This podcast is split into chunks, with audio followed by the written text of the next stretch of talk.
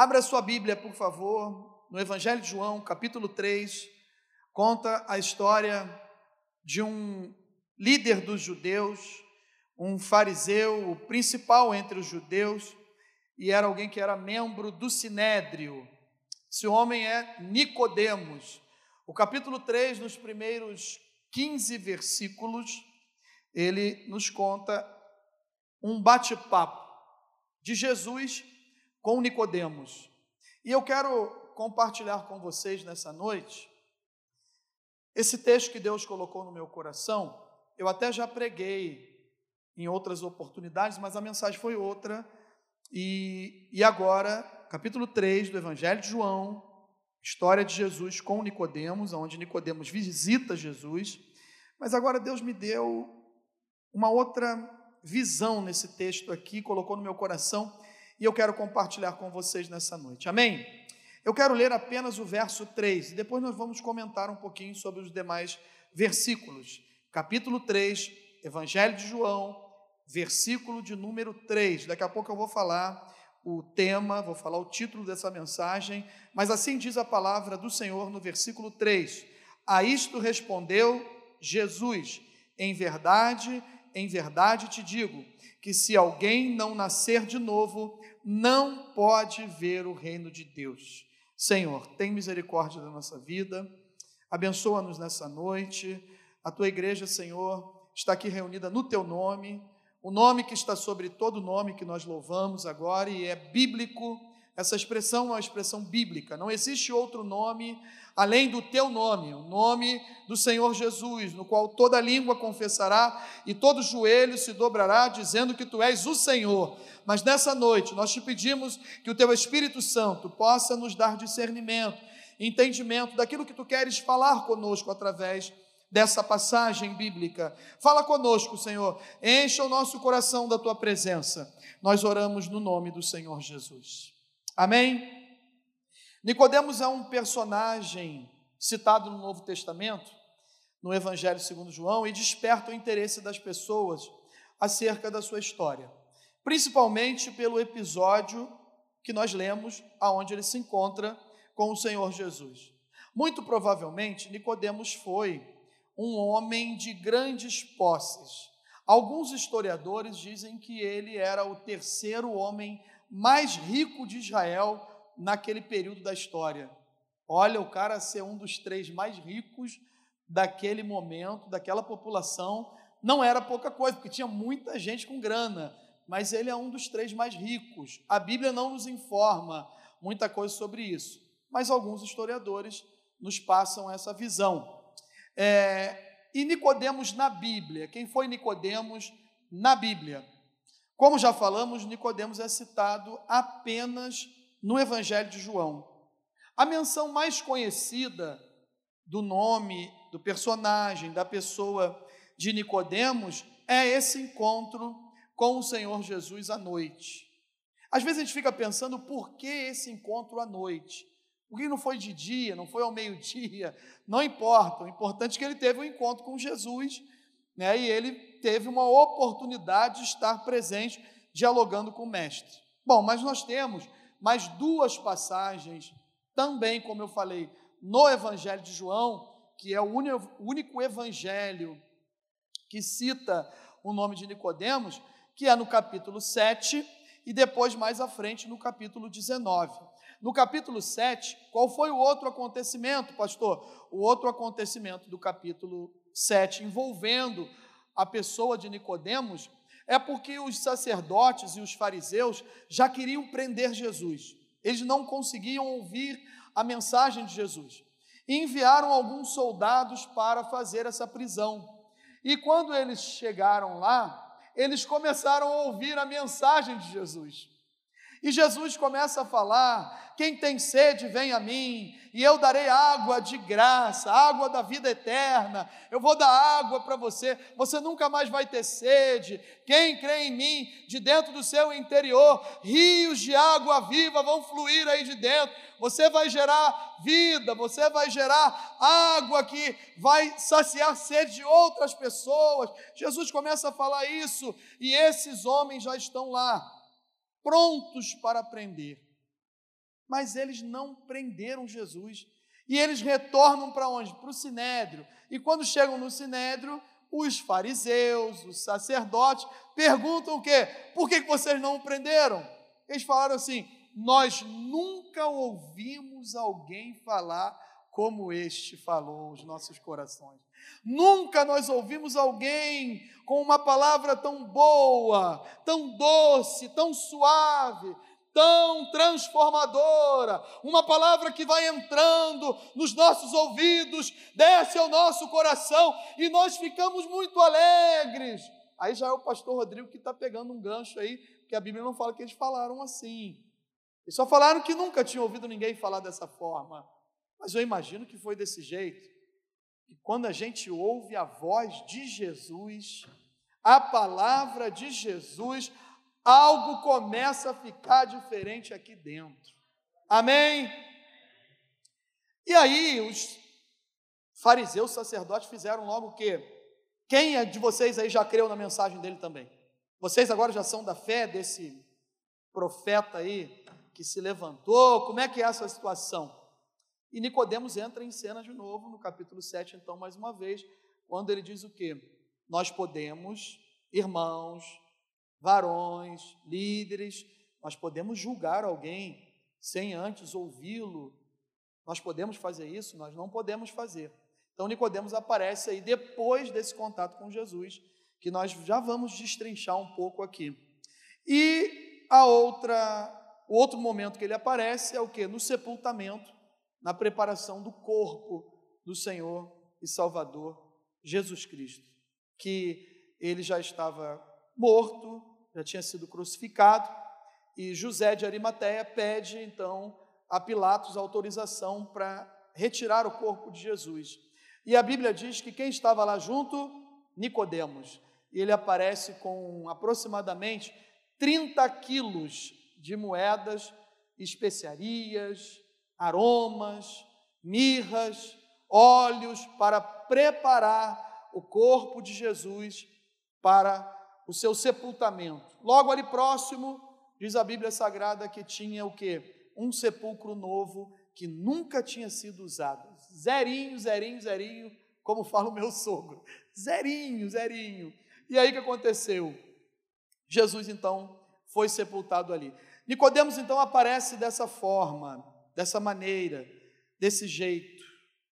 Mas o que Deus colocou no meu coração através desse texto é que a humanidade ela se encontra dessa maneira desde o pecado original, desde o momento onde Adão e Eva desobedeceram a Deus e perderam esse relacionamento, essa aproximação com Deus.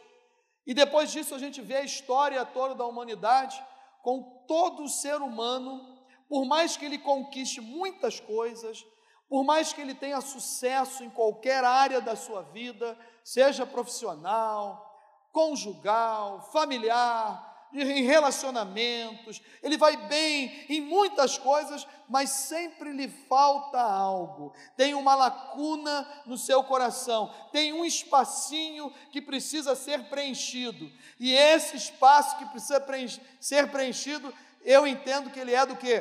Do tamanho de Deus. Cada um de nós que temos a oportunidade de ter um encontro verdadeiro com o Senhor Jesus, essa lacuna ela é fechada, ela é completa, ela é finalizada. Não que nós estejamos prontos, mas acontece o que? A Bíblia diz que aquele que começou a boa obra é fiel para completá-la. E no dia que nós tivemos o um encontro verdadeiro com o Senhor Jesus, ele preencheu esse, esse espacinho, essa lacuna, mas a população mundial que está vivo, é óbvio, nesse momento a, a maioria está procurando algo. Ela procura algo e não encontra. Ela ganha muito bem. Ela tem bens. Ela é muito rica. Tem pessoas que têm muito sucesso. Tem pessoas que são famosas, que têm os seus nomes em vários livros por aí de história, em jornais, revistas em, na televisão, na internet, são pessoas bem-sucedidas. Mas quando você vai, às vezes, ouvir alguns relatos de algumas pessoas, eu já ouvi alguns muito famosos falar o seguinte: eu só queria isso de novo. O que, que é? Poder estar num local público, com os meus amigos, com quem eu gosto, livre, sem ser assediado, sem ninguém querer tirar foto, sem ninguém por perto, ou seja, o sucesso, a fama, o dinheiro, aquilo que ele buscou, levou uma prisão.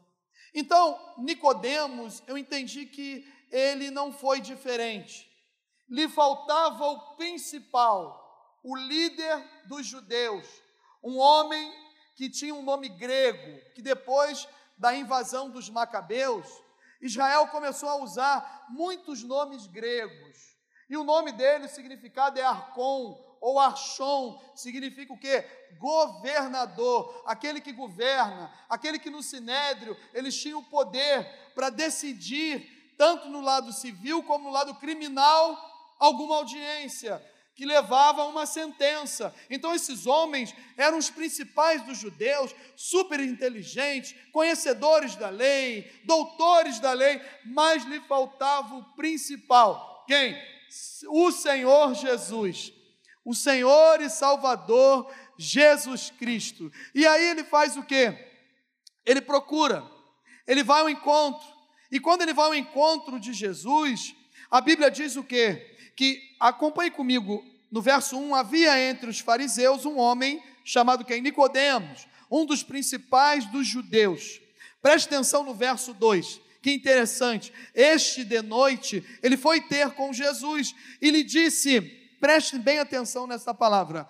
Na próxima, depois dessa, Rabi, agora essa, sabemos que és mestre vindo da parte de Deus, porque ninguém pode fazer estes sinais que tu fazes, se Deus não estiver com ele. Ele não foi procurar Jesus como Messias. Ele não foi procurar em Jesus o Salvador. Ele não foi procurar em Jesus o Senhor. Ele não foi procurar Deus. Ele foi procurar mais um mestre.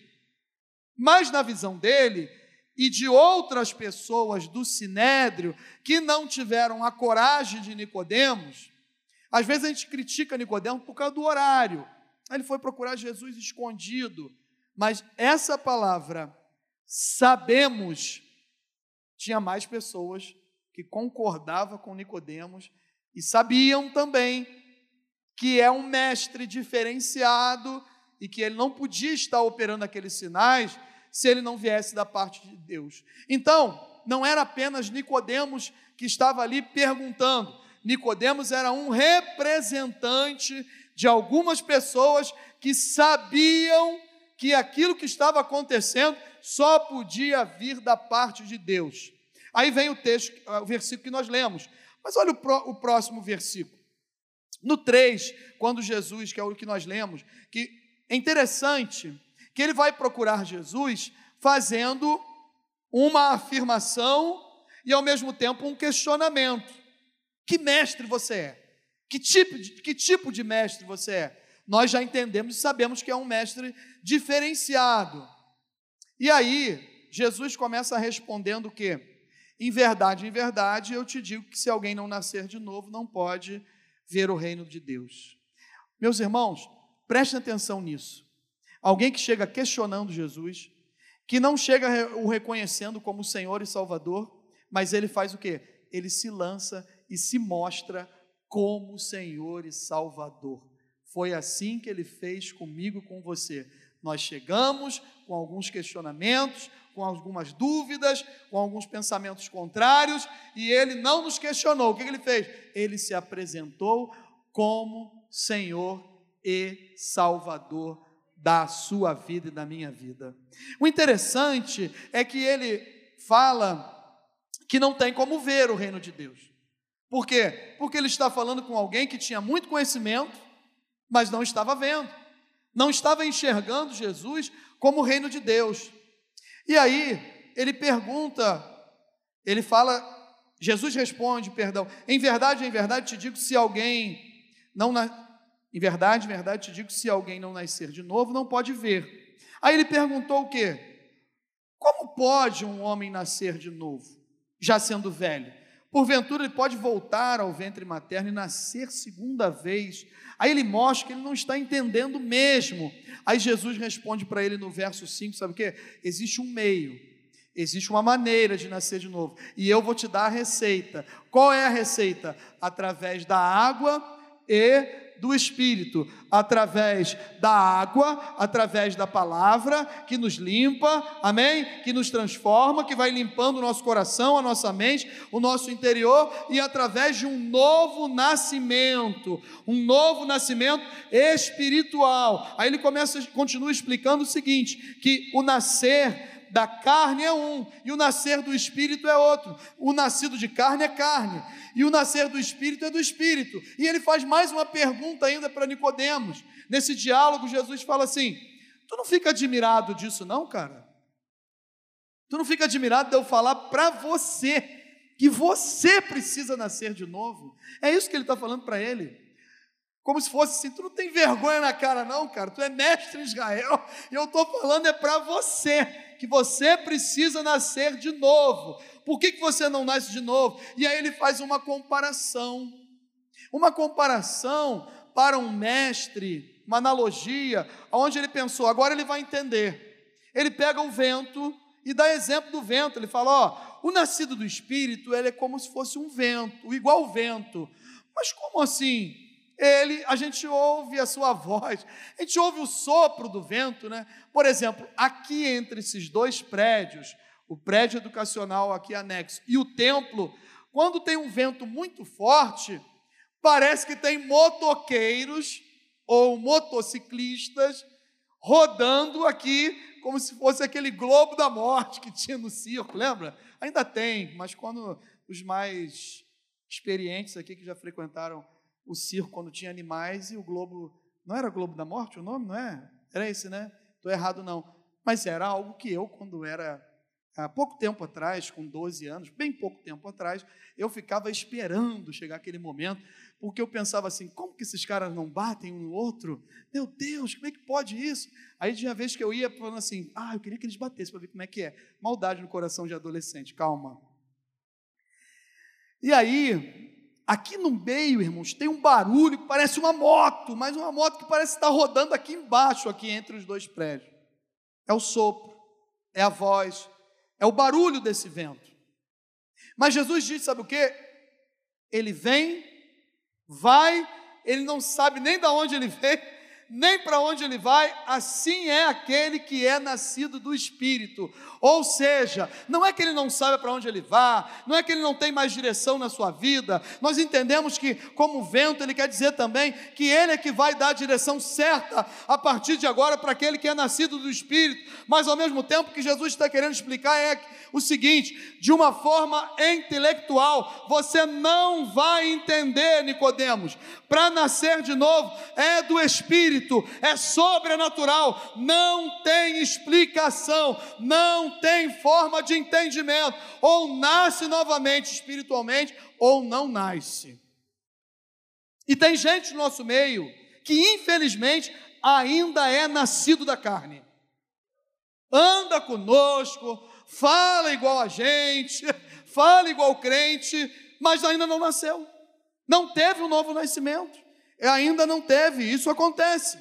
Como que a gente descobre isso? Através dos frutos, através das reações, através da forma como trata as pessoas, da forma como quer ser reconhecido muitas vezes no meio da igreja. Meus irmãos, se há um lugar que eu e você precisamos ser reconhecidos, sabe onde que é? Lá na glória, onde o meu nome e o seu nome está escrito no livro da vida.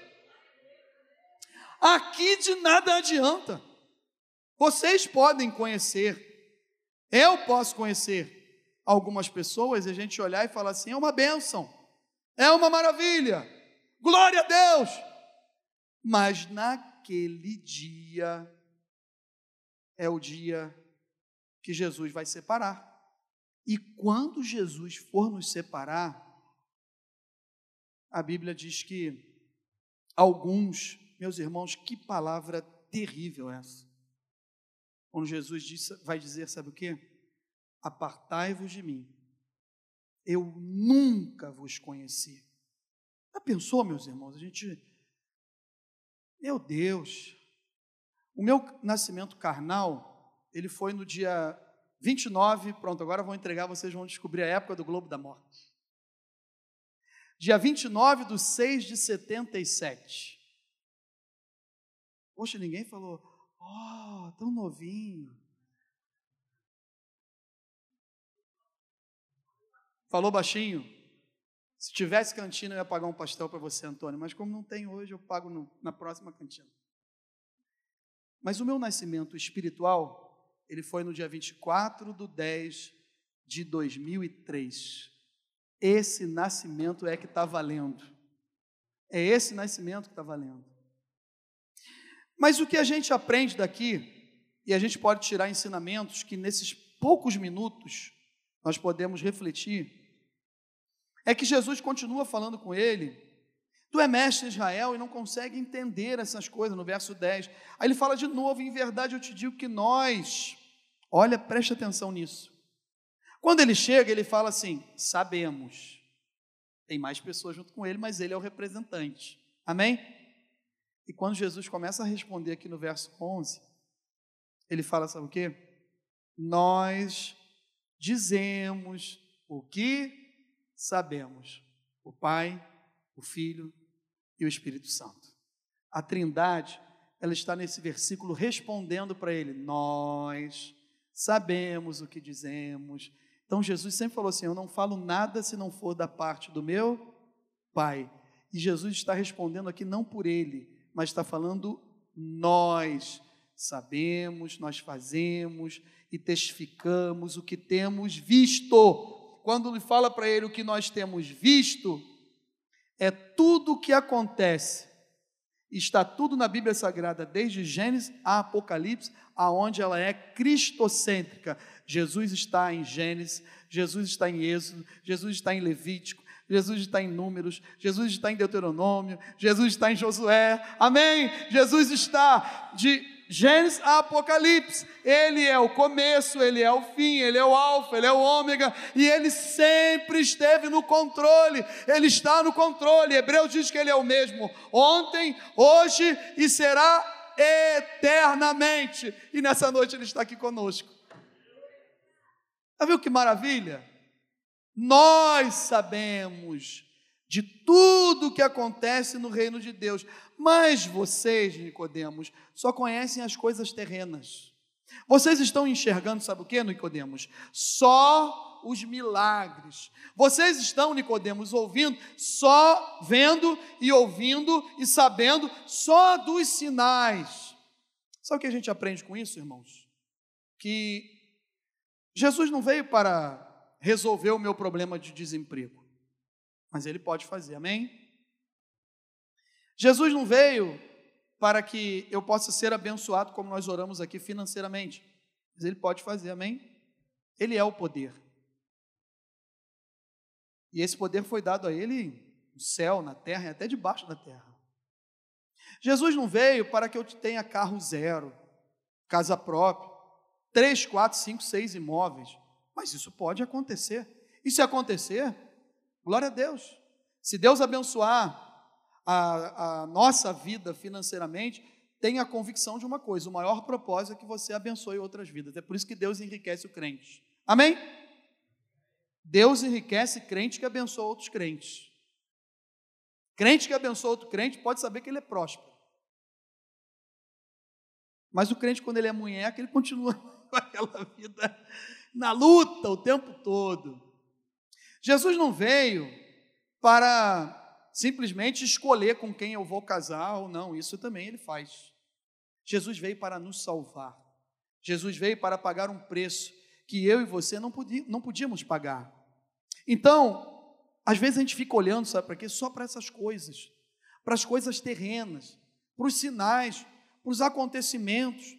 O que nos motiva, às vezes, estar mais uma quinta-feira aqui, é porque eu tenho um problema. Será que é isso? Não pode ser isso. Então, quando o problema passar, Aí, se eu ficar dois, três anos sem ter algo grave, eu não venho mais. Porque a gente conhece irmãos que são assim.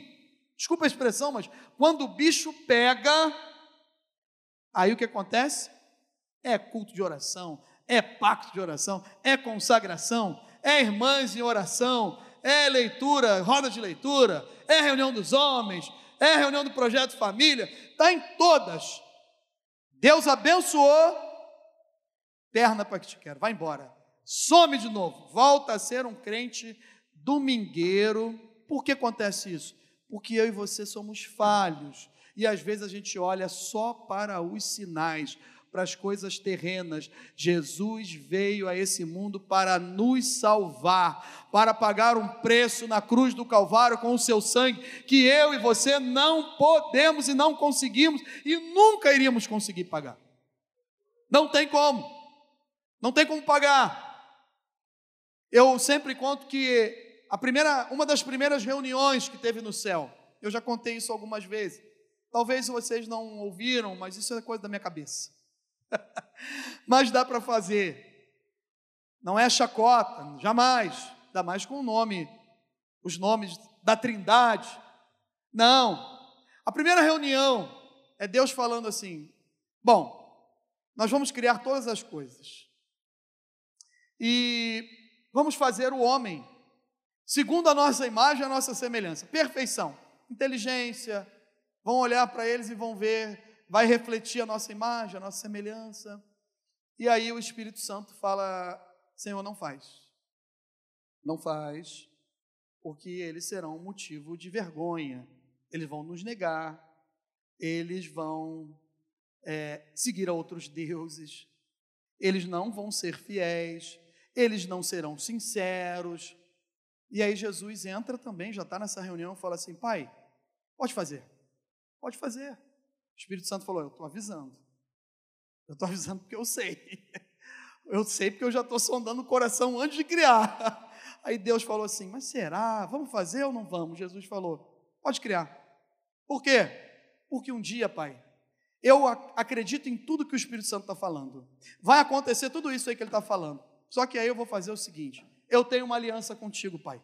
Sabe o que eu vou fazer? Eu vou descer lá eu vou me tornar um igual a eles, eu vou ser igualzinho a eles, eu vou sentir tudo que eles sentem, e eu vou morrer por ele, mas eu vou ressuscitar e vou trazer ele de volta para nós. Foi isso que Jesus fez. Então, Jesus, meus irmãos, às vezes a gente fica ligado muito nos sinais, nas coisas terrenas. Ele quer nos levar para morar no céu. E para morar no céu, agora sim, se quiser digitar, anota aí, Miguel. Coloca aí, por favor, o título dessa mensagem e em dez minutos a gente vai falar dos benefícios. Os benefícios de quem se aproxima de Jesus. Que benefícios são esses, pastor? O primeiro benefício: Jesus é alguém que nos ouve. Amém? Jesus é alguém que nos ouve. Ele nos ouve independentemente do lugar, da circunstância. E não é só um ouvir por ouvir ele nos dá atenção e se importa conosco. Quando Nicodemos se aproximou de Jesus, ele já sabia qual era a intenção, qual era a circunstância, o que ele estava estava no seu coração, na sua mente. Mas olha que interessante. O verso 2 que nós lemos fala isso. Este de noite foi ter com Jesus Sabemos que tu és mestre, vindo da parte de Deus, sinais que tu não pode fazer. E Jesus estava fazendo o que ali? Ouvindo. Ouvindo. Saiba de uma coisa. Isaías 59, 1 diz o quê? Que as mãos do Senhor, elas não estão encolhidas, agravadas, para que Ele não possa o quê? Nos tocar. E os seus ouvidos não estão fechados. Continue clamando, continue falando, continue pedindo, continue falando a verdade para Jesus.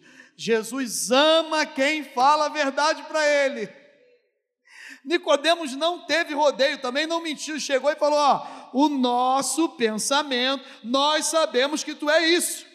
Mas aí tinha um outro desenrolar da história, o outro enredo que a gente foi lendo aqui e viu que não era isso E tanto que no capítulo 7, que nós falamos de mais uma aparição, né, mais uma participação, e no 19, né, ele, alguém que teve um encontro, não fala de batismo, não fala que ele se converteu, que ele virou discípulo de Jesus, mas eu entendo que esse encontro mudou a vida e o coração de Nicodemos. Agora ele já sabia com quem ele estava conversando. Quando nós falamos a verdade para Jesus, a gente começa a descobrir com quem que nós estamos falando. Porque às vezes nós contamos alguns segredos e às vezes confiamos demais. E aí, quando a gente descobre, já tem mais gente sabendo.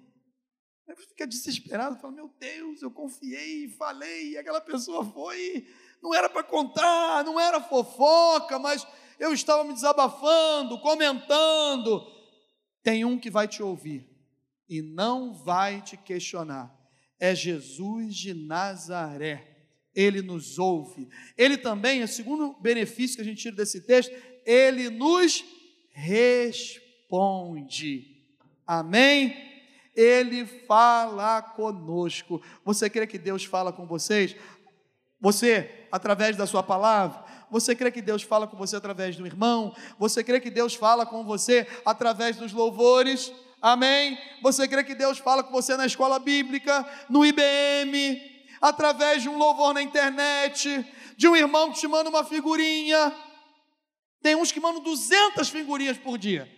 Fecha o parênteses, vamos de novo aqui para a mensagem. Mas uma delas, pelo menos, Deus fala. E as outras já estão enjoadas, mas eu não vou nem ler mais. E às vezes Deus está falando. Mas, mas Deus fala, amém? Deus fala conosco.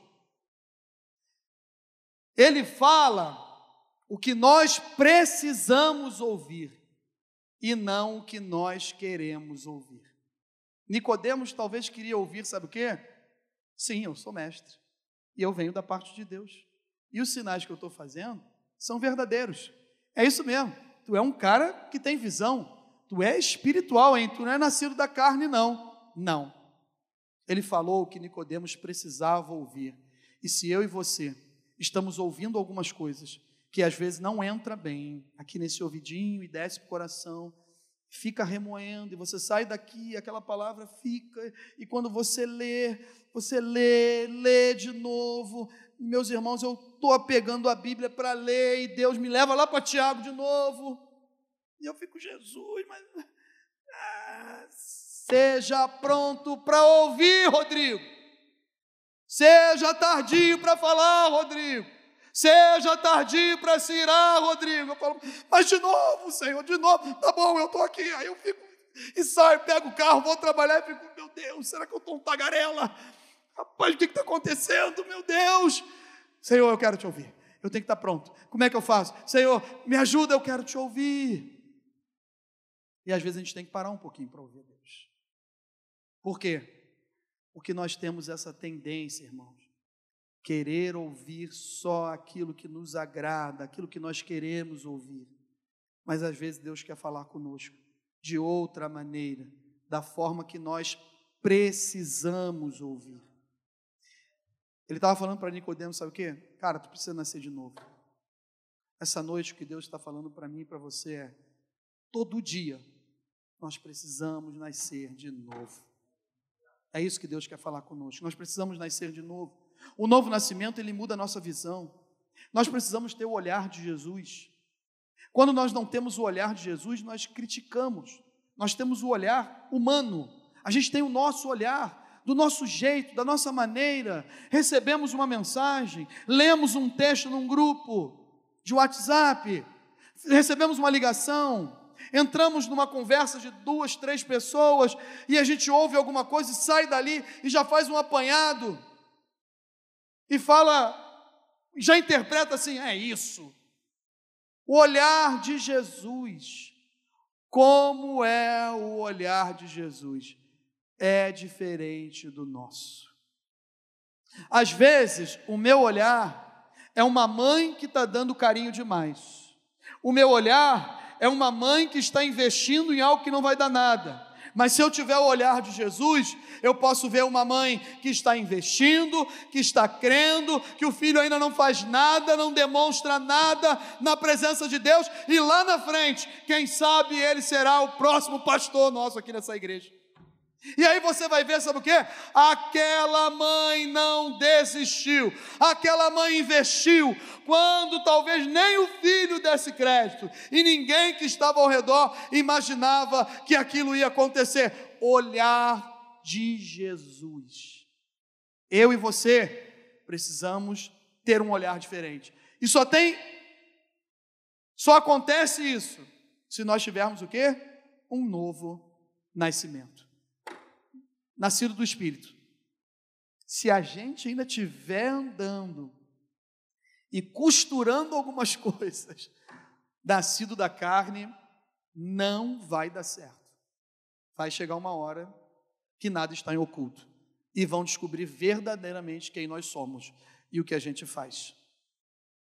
Terceiro ensinamento: quando nós quando não estamos entendendo nada, ele está agindo em nosso favor.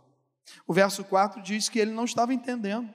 Senhor, mas como é que pode acontecer isso?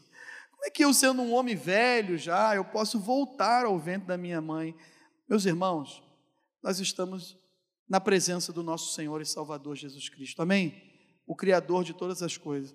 Mesmo que a gente não esteja entendendo, continue glorificando. Continue exaltando o nome do Senhor. Continue adorando a Deus. Não pare de buscar. Não pare de investir. Não, continue investindo. Pastor, não estou entendendo nada, nem eu em algumas coisas, nem eu estou entendendo. Mas Ele está o quê? Agindo em nosso favor. Você crê que Jesus está agindo em seu favor? Amém? Você pode dar um forte aplauso ao nome do Senhor?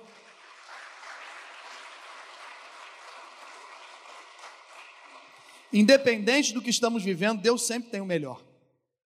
Sem o novo nascimento, uma pessoa não consegue entender e nem compreender o reino de Deus. Nos acontecimentos, nos fatos, seja ele na igreja ou fora, sejam eles na igreja ou fora, se a gente não tiver uma vida espiritual, um nascimento espiritual, nós não conseguimos avaliar, compreender e entender as coisas do reino de Deus às vezes. Por quê? Porque não teve o um novo nascimento ainda. Se a gente avaliar de uma forma carnal, a gente não compreende e nem entende o reino de Deus. Mas quando nós temos um novo nascimento, não é sair espiritualizando tudo. Não. Se eu sair agora amanhã de manhã aqui fazer uma caminhada e tropeçar aqui na, na primeira calçada, já desisti da caminhada e volto para casa, Aí a Mary falou: Mas tua caminhada não deu 10 minutos? O que aconteceu? Satanás botou uma pedra ali, eu tropecei, eu até voltei, Mary, que eu não vou nem ficar na rua mais. Não é isso, irmãos. Não estou falando disso.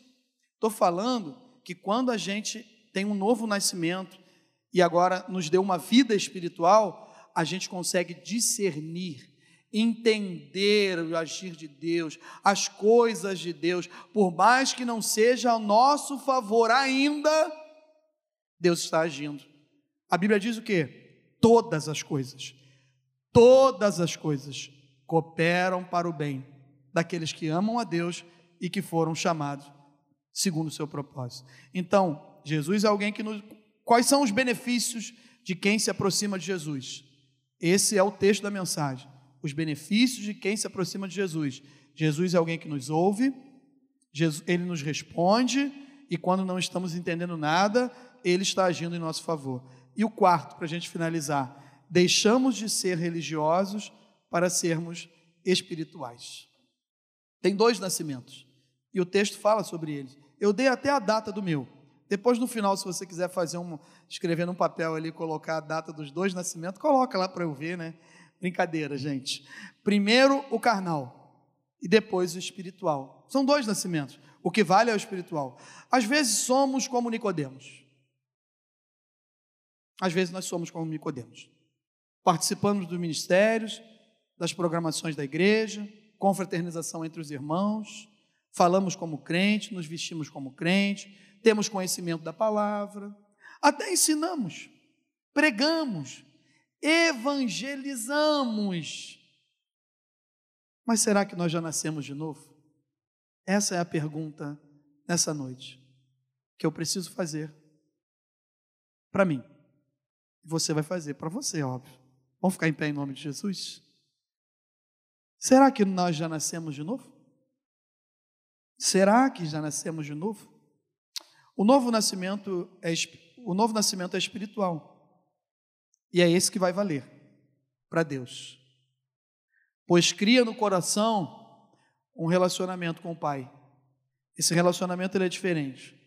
Se não crermos e temos dificuldade de obedecer, se não cremos e temos dificuldade de obedecer as coisas terrenas, como vamos, como vamos crer e obedecer as coisas celestiais?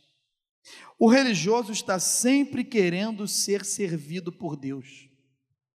Já prestou atenção nisso? O religioso sempre quer ser servido por Deus. O espiritual, aquele que tem um novo nascimento, está sempre querendo servir a Deus. É diferente. O religioso sempre quer ser servido por Deus. Senhor, me dá, me serve, me ajuda. O espiritual não. Ele é servo, ele quer servir. Senhor, o que, que tem que fazer? O que, que eu preciso fazer? Eu posso ser o, o, líder de apagar e acender a luz? Só fico ali apagando, amém. É lá que eu quero, no interruptor. Não precisa nem ser líder. Tem um líder do interruptor? Tem, mas tem alguém para trabalhar? Não, só tem. Então eu fico lá junto com ele, ajudando ele. Esse é servo. Esse não quer ser servido somente. Ele quer servir a Deus. Aquele que nasceu de novo. Ele quer servir a Deus.